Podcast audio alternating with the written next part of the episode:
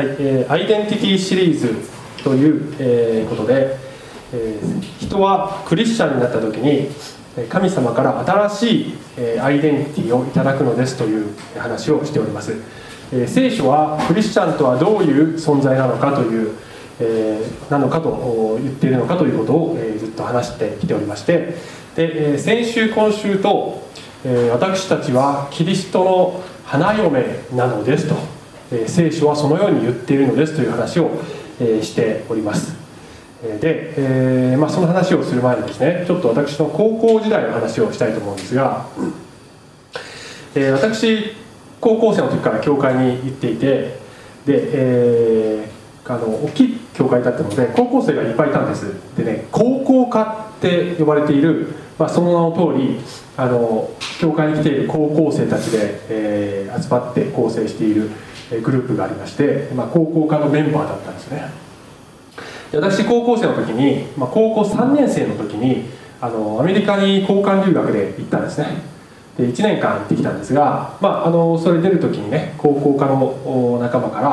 まあ、多分かん、えー、と送別会とかねして、えもらったんじゃないかなと、まあ、うろ覚えですけど思うんですよね。で1年間行ってね帰ってきてでしばらく経ったある日その高高校科で使っていたこの教会の中の部屋があったんですけどね。その部屋の片隅に本棚があってあのまあなんか本をちょっとこう漁っていたんですよ私。そうするとねその片隅にね色紙がありましてこれなんだと思って見てみたらあのその真ん中にねあの坂本君アメリカでも頑張ってきてねみたいな メッセージが書いてあってで寄せ書きだったんですよね。だけどあの4分の1ぐらいしか埋まっていない寄せ書きだったんですよ。で、えー明らかにこれ僕が、ね、出発する前に渡そうと思って回していたんだけれども回しきらなくて、えー残り、えー4分の3ぐらい空いたまま、えーそのまま放置されてしまっていたものを、えー私が自分で発見してしまったというこの皮肉な結果になってしまったわけですね、えーなんかねこうちょっとこう悲しかったですねちょっとね。あのねなんかねこうこれ僕見ちゃいけないんだろうなっていう見てはいけないものを見ちゃったようなこう罪悪感っていうか僕全然悪いことしてないんだけどなんかねああこれ見ちゃいけなかったなっていうねそういう気まずさを覚え覚えた記憶があります。で、えーまあ、今思うにですねこの高校科のお友達たちはみんないい人たちだったんですけど、まあ、この一件に関してはね2つのことに失敗していると思いました、え一つは私を正しく送り出すということに失敗してるね。本当はこれね行く前に回し切ってきちんと贈呈すべきものですよね。正しく送り出すことに失敗している。もう一つは正しく帰りを迎えることにも失敗している。だそうですよ。だってあの要するに私との関係において誠意を見せるということにおいてねそうこう怠慢を、えー私自身に見られてしまったっていうね。これあのあのね、えー、怠慢って言ってちょっと上から目線ですけど あのそういう感じがしません、えー送り出すことにも迎えることにもこうちょっと失敗しちゃったかなっていうね、えーしかしながらその中には、えーきちんとやってた人もいるわけですよ。きちんとメッセージを書いてくれた人たちがいたわけです。でその人たちは、えー私をちゃんと送り出してくれて、え多分そういう人たちはあの私が帰ってくる時にもあ坂本君1年だからそろそろ帰ってくるだろうなって、えー楽しみだなって思ってくれてた人たちも多分いたわけですよね。でそういう人たちが、まあまあ、何人かはいたということがちょっと慰めですよね私としてはね、えーで、えーさてあの聖書は皆さん、えーイエス・キリストという神の子が2000年前に来ましたよと言っていてでイエスがですね、えーこの地上を去られる時何と言ったか「また来るからね」ってね言ったんですね。戻ってくるからねって言って去っていったんですね。で、えーある人々はあそのイエスを、まあ、信じた人々がいて、えー正しく送り出した人たちがいたんですね。しかしながら当時の多くの人たちは正しく送り出すことに失敗した信じなかった人たちがいるんです。で聖書はですね、えー、このイエスがまだまた来るよと言ってるんだけども正しく迎える準備ができている人とそうでない人がいますよということも言っているのでありますね、えー、で今日のお話は、えー、正しく迎える人になりたいねという話をしたいのであります。でイエスがあまた来るよと「えー、I'll be back」ってね。ターミネーターでそんな。セリフありましたけど「あの I'll be back また来るからね」って、えー、言っている時に、えー、何のためにイエスがまた来るのかというと、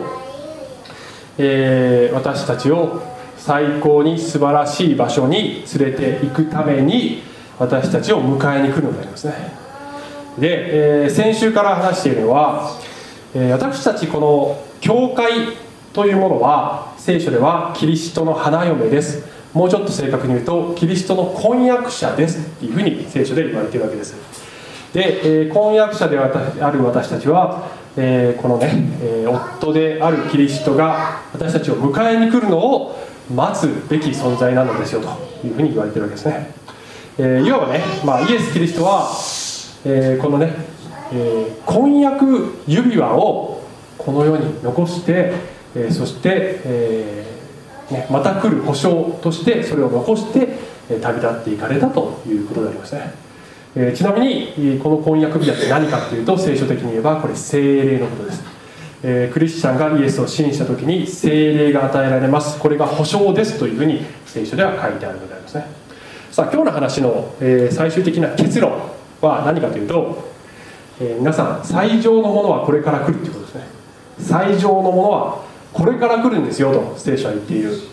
まだ私たちは最上のものを経験してない。これからですっていうことをね言ってるんです。でクリスチャンになるということは聖書の世界観を自分の世界観とすることであります。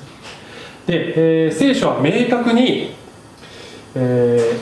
ーね、この世界終わりますよって言ってますね。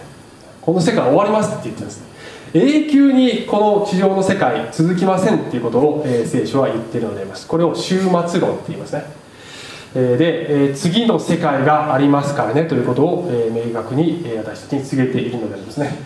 いつそれが起こるのかということは正確には分かりません。がそのうちそれが来ますよと言ってるのですね。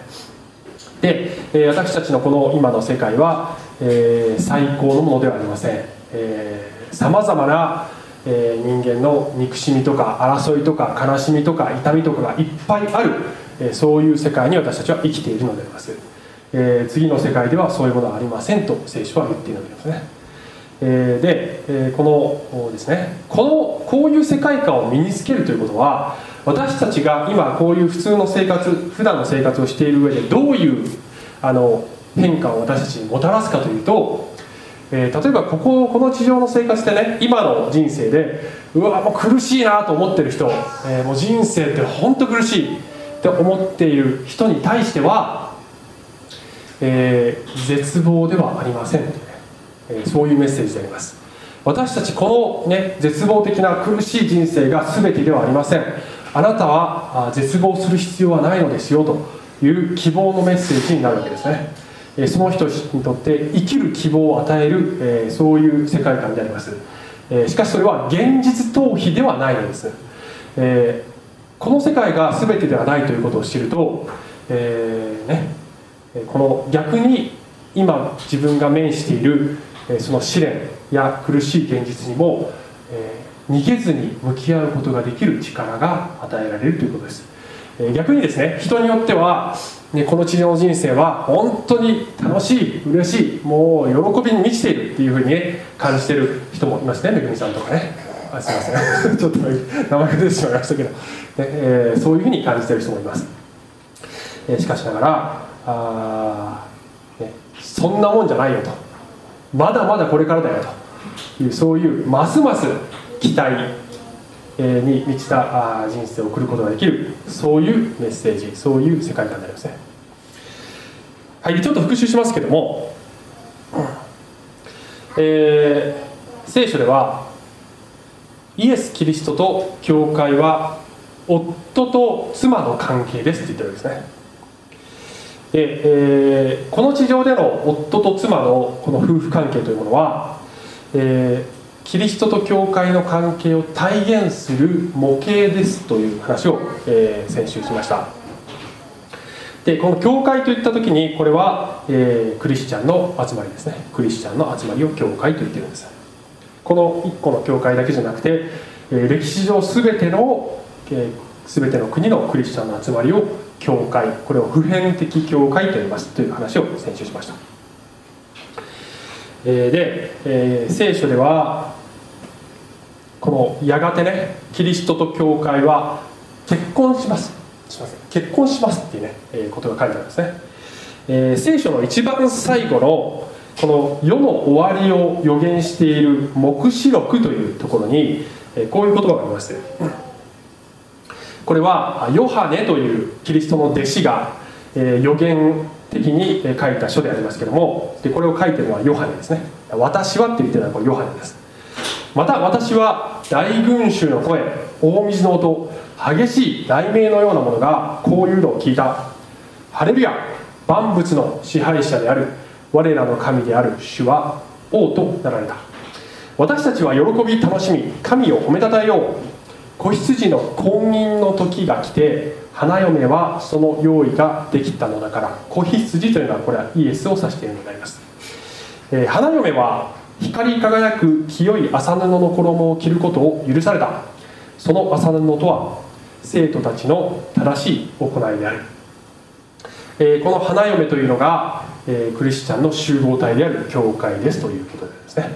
で、えー、私たちはウェディングドレスを着るのでありますけれどもこの麻布の衣を着ることを許された清い衣を着ることを許されたというのはこれあの与えられたってことなんですね。自分でこれをこしらえて着たっていうことではないのです。これは、えー、この清い衣を与えられて着せていただいたというそういう意味でありますね、えー、つまりこの夫であるキリストは花嫁である私たちの罪汚れを拭い去ってくださって私たちを清めて白い衣を着せてくださったのですと書いてあるわけです。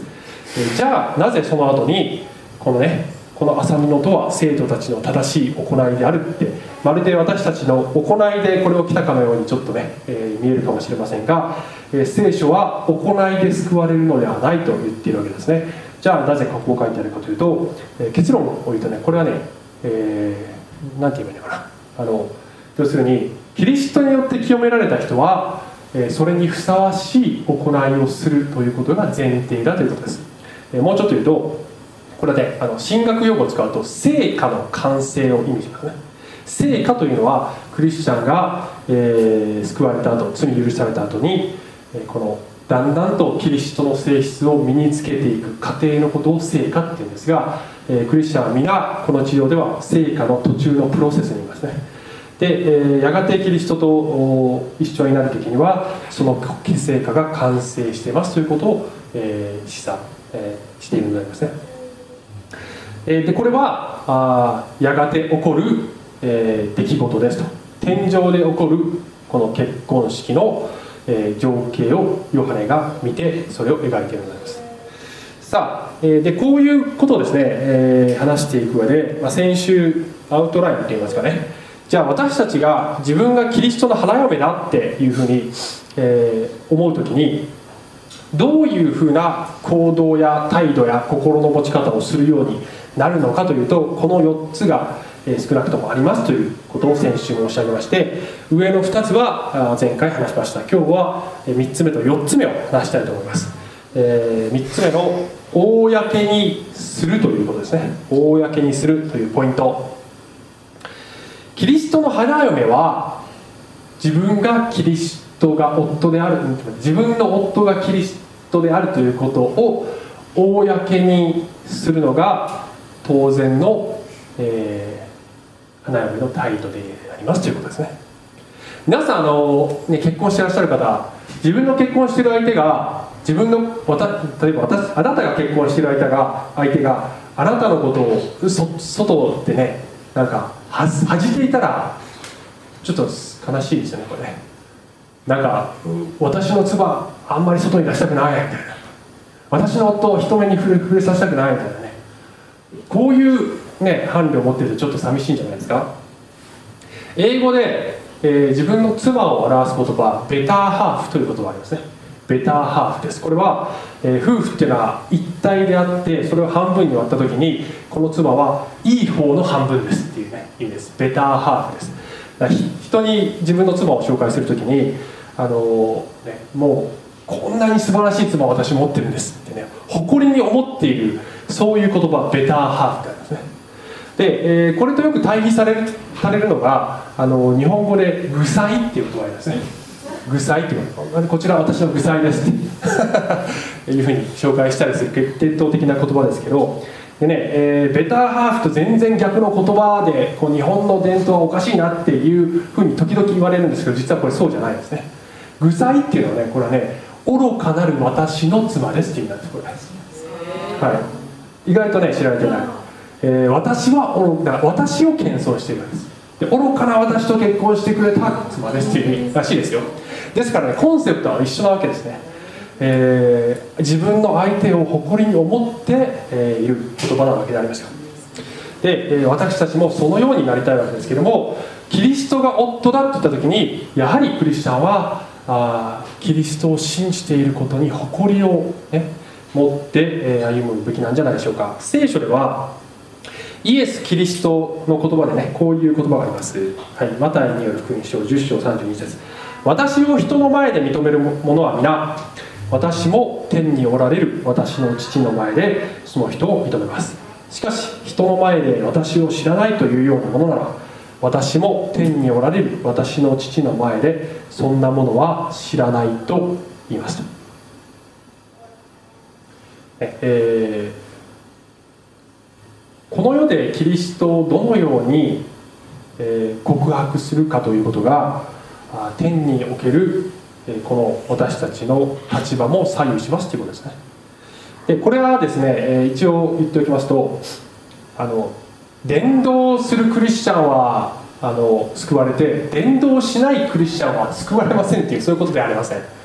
えー、繰り返しますが聖書は行いによって救われるのではない。つまりね一生懸命熱心にやれば天国行けますっていうことではないのでありますね、えー、で、えっと、簡単に結論だけ言うとねこれはあの先ほどの言ったことともちょっと重なりますけどクリスチャンとして生きるということはえー、それはキリストを告白して生きることなのですということをそれが前提でイエスは語っている場面でありますね、えー、で、えー、まあ、いわば、えー、まあ、洗礼式がその一つの形であります。洗礼式っていうのは、まあ、いわばねキリストとの婚約式みたいなものです。私この人と結婚あ、まあ、結婚する予定で婚約しました。ということを公にする場、えそれがまあ、いわばね、えーこえー、なんだ宣伝式でありますね。あの私は、えーと、いつも言うように結婚式の式をね牧師としてよくするんでありますけれどもあのー、ねどうでしょうかね。この結婚式の途中で、えー、夫が夫になる人がね新郎が新婦のベールをオープンする場面がねあります。すごくいい場面ですねこれね。ではキスしてくださいって言うんですけど、えーまあ、その時にね妻がベールを剥がされて、まあ、夫としてはこの美しい妻を見てくださいって皆さんに誇らしげな気持ちで、えー、そうするのではないかと思いますが、まあ、その時にベールを剥がされた花嫁がそれガバッて取ってね夫にガバッてかぶせて「じゃあなたがかぶっててこれ」みたいな。あなたがちょっと恥ずかしいからあなたの方がかぶってるみたいな。そういうことがね結婚式で時々あるんですけど嘘ですけど。あるわけないでしょそんなことね、えー、あったら大変ですね。けれども私たちクリスチャンはもしかしてそういう姿になっている時がないでしょうかということを問題提起したいと思いますね、えー、さあ2つ目のポイント、えー、クリスチャンは夫を待つのであります。夫を待つのでありますね。えー、冒頭で申し上げたようにイエスはまた来るよって言ったんですけど、まあ、イエス・キリストが弟子たちにね、えー、あのイエスが十字架にかかる直前にイエスは「私は去っていきます」ね、えー、弟子たちに語ったところ、弟子たちはすごく不安になってきたんですね。でその時にイエス・キリストが弟子たちに何と言ったかというとこういうふうに言ったんですね。はいヨハネの14章ですけどあなた方は心を騒がしてはなりません。神を信じまた私を信じなさい。これイエス様が言われたことです。私の父の家には住まいがたくさんあります。もしなかったならあなた方に言っておいたでしょう。あなた方のために私は場所を備えに行くのです。私が行ってあなた方に場所を備えたらまた来てあなた方を私のもとに迎えます。えー、私のいるところにあなた方をもおらせるためです、ね、イエス様おっしゃったんです、えー、父の家には住まいがたくさんありますよと。でっかい家を用意してあなた方をそこに連れ帰るからね。ってイエス様おっしゃったんですね。これ何を言ってるかということを理解するためにはユダヤ式結婚式の段階というものを知らなければちょっと理解できません、えー、ユダヤ人の伝統的なこの結婚のプロセス、え特にこのイエスの時代のこの伝統的なね、え結婚式ってこの4つのステップで行われたんですね。これハーベストミニストリーズの資料から抜粋してますけど、えー、まずね婚約の段階があります、えー、でこれはこの、えー、ですね、え男性が、ま女性と婚約する時ですけどこの新郎になる人のお父さんがえー、花嫁のお父さんに花嫁料を払うんですね。花嫁料を払うんです、えー、このねこの娘をもらいますということで、ね、花嫁を料を払う、えー、もらうんです。で、えー、このね婚約している間に新郎になる人は新居を準備するんですね。新居を準備するんです。でこの婚約期間は少なくとも1年以上です。少なくとも1年以上。で1年以上経って時にはね数年ということがあるんですね。で1年以上経って2番目花婿が花嫁をある日迎えに行くんですね。でこれねいつ迎えに来るかってね正確に分かんないんです、はい、迎えに行く時はで迎えに行く時はねこれ花婿のお父さんが決めるんですね。でイエス様はねさっきの別の箇所でいつキリストが来られるかって父なる神しか知りませんって言ってるんだけどこれねそういうことなんですね。あのユダヤの結婚式ではお父さんしか知らない。お父さんお前お父さんが新郎である息子に「お前も準備できたからじゃあ行け」と。言って花婿が花嫁を迎えに行くんですね。で突然来るんですこれ。で花嫁は準備してなきゃいけないですこれ。で、えー、3番目ね。そしたら結婚式なんですね。結婚式です。結婚式は大体少人数で行われます。そして婚宴つまり今風に言うと結婚披露パーティー。これ婚宴です。でこの結婚式のねユダヤ式結婚式のプロセスがそのまま私たちとイエス・キリストのこの関係になっているのですということが実は分かるんですね。逆にこれを知らないというのはよく分かんないですよねっていうこと、えー、婚約の段階というのは人がキリストを信じて信じた時これが婚約です。で父が花嫁料を払うと言いましたけども、えー、父なる神が私たちに払った花嫁料がこれがイエス・キリストの十字架の地でありますね、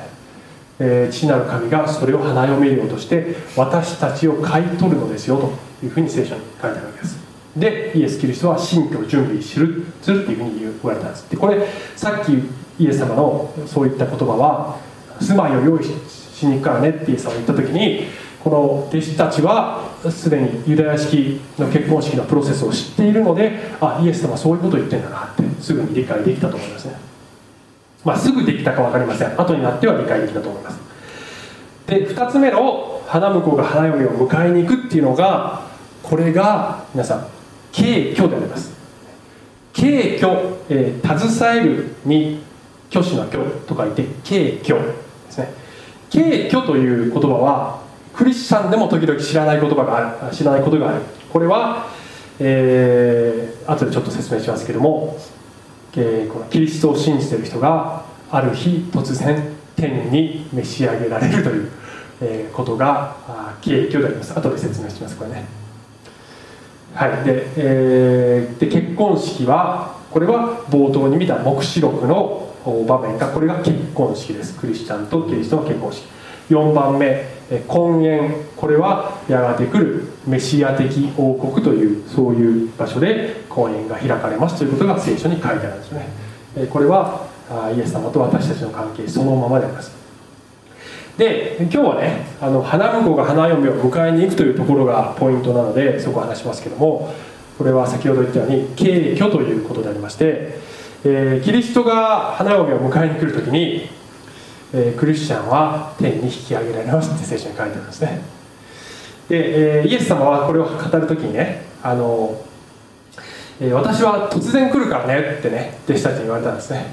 でその時には人々はこの世の人々はもう普通に生活している。もう食べたり飲んだり嫁いだりめとったりもう普通の生活をしている時に突然その日が来るからねってねあの言ってるんです。で、え、だから準備しておいてくださいねってイエス様はおっしゃったんですけど、え、そう言った後でねイエス様はこう言ったんですね。マタイの24章40節。その時畑に2人いると1人は取られ1人は残されます。2人の女が臼を引いていると1人は取られ1人は残されます。だから目を覚ましていなさい。あなた方は自分の主がいつ来られるか知らないからです。らっしゃいますね。えーね、ちょっとこれはゾッとするようなことをイエスさんおっしゃってませんか？これはなんかねちょっとこう SF 映画みたいと。えー、本当にこんなことを真面目に信じられるのと、ね、思われる方いらっしゃるんじゃないかと思いますけど。聖書は敬虚という出来事を明確に私たちにね、えー、予言として伝えています。で聖書を信じる人の中にもあのあまりこういう話をね、えー、あまり強調しなかったりあのここういうところは信じられない。聖書の他の部分は信じられるけど敬虚とかちょっとね現実感がなさすぎて信じられないっていう方も時々いらっしゃるんですけど、えー、でそのそういう立場に立つ学者とかがこう強引な解釈とかで、えー、こういう記述をね無理にあのもっと合理的なあの形に解釈しようとしたりするんですけれどもそういうことをすると結構無理が出てくるんですね、え聖書明確にねこういうことが起こるって言ってます。で聖書っていうのはねあの先ほどのユダヤ式結婚式でもそうですけどあの聖書の最初から最後まで全体が辻褄が合うストーリーになってるんですね。ですからどっか一つの要素だけを信じないっていうことをすると全部が崩壊してしまうようなそういう構造になってるんです。論理構造がね。ですから聖書がこういうことが起こると言っているのであれば聖書を信じる人はありのまま全部を信じるのがよろしいかと思いますね。で、えー、この現代のキリスト教会全体的な風潮として教会でもこういう話がだんだんこう語られなくなっているそういう傾向があるんじゃないかなっていうふうにね思います。えー、まあ教会によりますよ。だけどあの全体的にはねこういうなんか話避ける。なぜかというとあまり一般受けしない。ちょっとこう怪しすぎて。ねどうだろうあの世の中一般の人から見るとねなんかもうこうなんか変な宗教みたいって。これああのれっきとした正統派キリスト教の、ね、教理ですけどね。だけど、えー、割とねぎょっとされることが多かったりします。で何を隠そう？私もねあのちょっとこういう話するのに若干勇気いりますねこういう話もインターネットで流すからあのね、世の中の人これこれ聞いてどういうふうに思うかなって若干気になったりしますけどね、えー、しかしながら皆さん、えー、聖書は夫であるキリストが迎えに来る出来事っていうのはねこれもう素晴らしい瞬間なんだよってね言ってるわけですね。私たちクリスチャンが、えー、心待ちにすべき瞬間だっていうふうに言ってるわけです。で、えー、もしそれを恥じてしまうとすればね、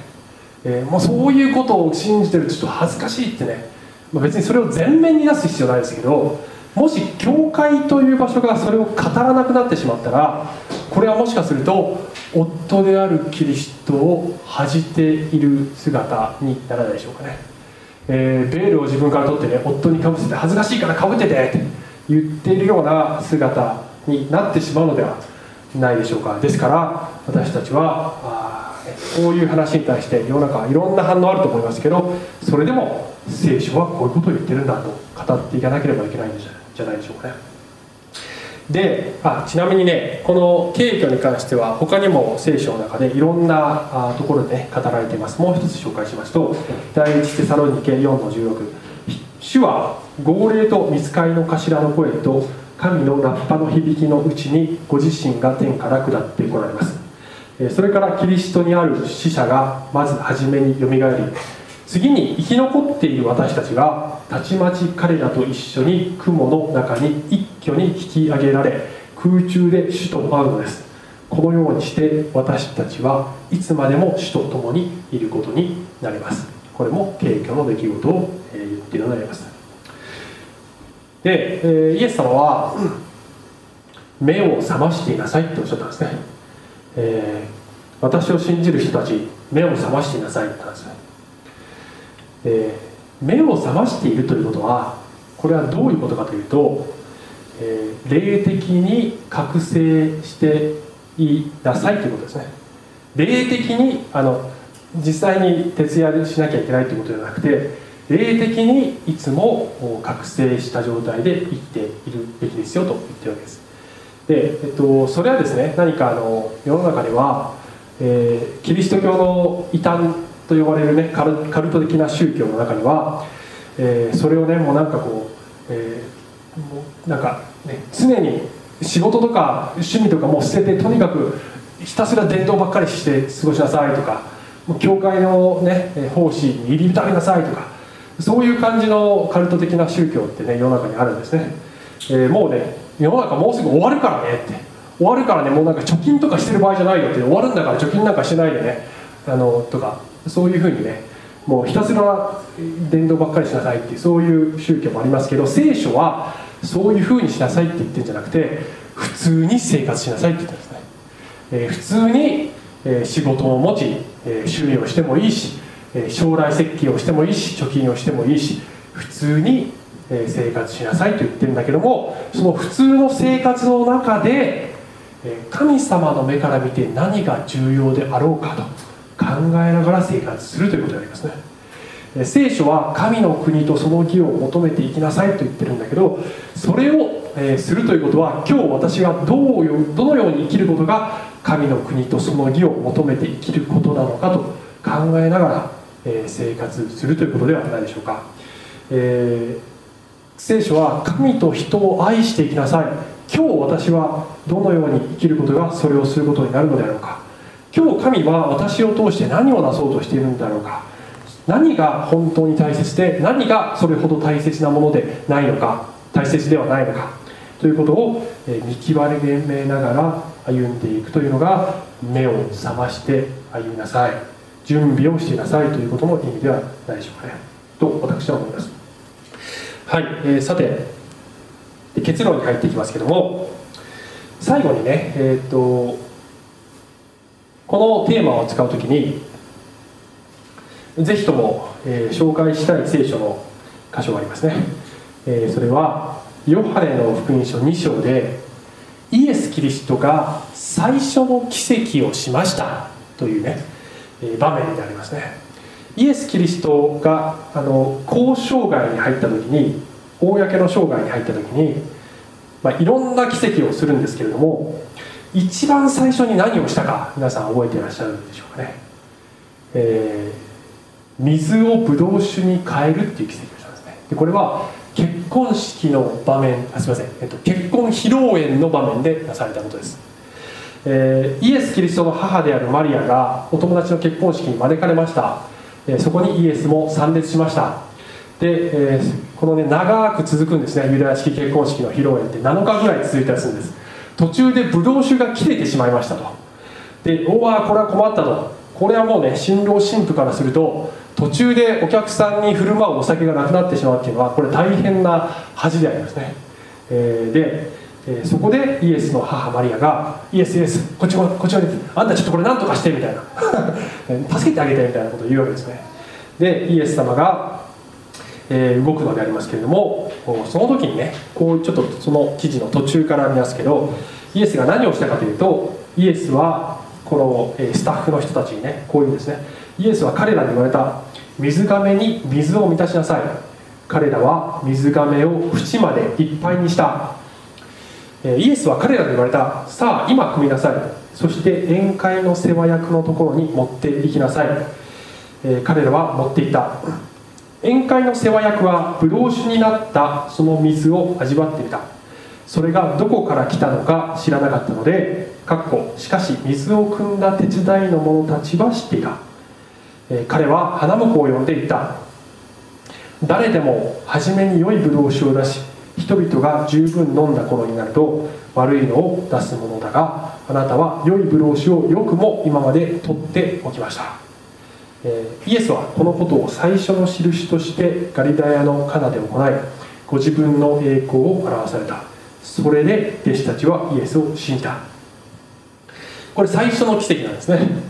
で、えー、水をねブドウ酒に変えてこの新郎新婦たちの恥が出ないように助けてあげたんですね。でね、えー、この奇跡はちょっとでもこれねどうですかね皆さん。あのイエス様の奇跡にしてはこれちょっとスケールが小さいんじゃないですかこれ。なんか手品みたい。って思いません？あのこの場面、えー、死に死死にそうな人も誰もいない。病気の人も誰もいない。悪霊に疲れた人も誰もいない。イエス様の他の奇跡ってそういうレベルでねもうすごい本当にあの命に関わるようなそういう人たちをこう助ける奇跡の方がほとんどですね福音書を見ると。これなんかねちょっと恥ずかしい思いしないように信頼の進歩があって、まあ、大切ですよそういう人を助けるのも。だけどイエス様の奇跡にしてはちょっとスケール小さいんじゃないかなって私思ってましたけども昔はね。でもねこれはえー、単にこの奇跡そのものだけが、えー、重要なのではなくて、えー、これねあの印って書いてあるんですね。最初の印って書いてあるんだけどあの単なる一つの奇跡ではなくてこれはやがて起こることの予表としてイエスが最初にこういうことをされたと考えるべきだと思いますね。つまりやがて私たちがキリストとの婚宴の席に着くのだというえことであります。で、えイエスがこの作られたブドウ酒これ最高のブドウ酒でしたってことが書いてあるわけですね、えー、人間が作ったどんなブドウ酒よりも、え、最高級のブドウ酒イエス様が作っちゃいましたっていう話ですけど、え、それを最後まであなたは取っておられたのですねとこの、え、宴会の、ね、マスターが新郎に言うんですね。最高に出てくるのが一番いいものだったっていうそういう奇跡なんですこれ。良いブドウ酒を今まで取っておきました。今日の話のポイントは皆さん最上のものはこれから来るんですよっていう話を言ったって言いましたけど、えー、私たちに与えられる最高の祝福っていうのはこれから来るのでありますね、えー、あのワインを店で注文するとねちゃんとしたレストランだとテイスティングってしますよね。でこれワインは注文した後でテイスティングするでしょ？でテイスティングの意味を時々勘違いしてらっしゃる方いるんですけどこれはねあの味が舌に味味が合わないとか味あまり美味しくないなこのワインってこれ変えちゃいけないんだよねこれ。味が舌に合うかどうかをテストするためのテイスティングではないんですこれはね。えテイスティングっていうのは基本的にはもう注文は決まっていてこれをオーダーすることが決まってるんですけども、えー、劣化してないかとか腐敗してないかとか異臭がないかとかそういうことをチェックするための,、えー、あの儀式なんですね。テイスティングっていうのは。つまりこのワインは信頼できるかこのレストランが出すワインは信頼できるかということを確認する作業をしてるわけです。だけどワインはもう決まってるわけですね。私たちもイエス・キリストの出すワインをやがていただくのでありますね。それは極上のワインでありましてイエスを信じた時にもうそのワインを注文しているのであります。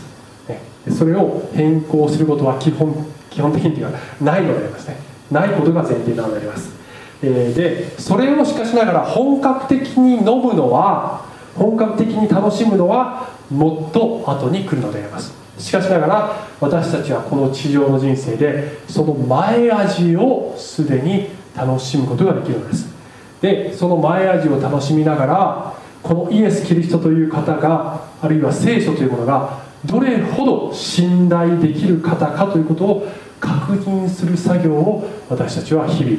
していくのであります。このように聖書を学ぶのもキリストの信頼性聖書の素晴らしさを、え、ますます確信していく作業を私たちはしているのであります。しかしながら、え、もっと良いもの本物を置いとむのはこれからなのであります。私たちはこのようにキリストを信じ礼拝し従っていく時にしかしながら前味を楽しんでいくことができる。そんな人生を歩んでいくことができるのであります。お祈りします。愛する天のお父様ありがとうございます。えー、まあ非常にこの聖書の最も突っ込んだ、えー、部分の内容でありましたけれども、え、私たちに与えられている祝福の一番ミソとなる部分をしっかりと私たちが捉えそして楽しむことができますように。そしてあなたがいつ来ても、え、良いようなそのような歩みをすることができますように助けてください。イエス様のお名前によってお祈りいたします。アーメン。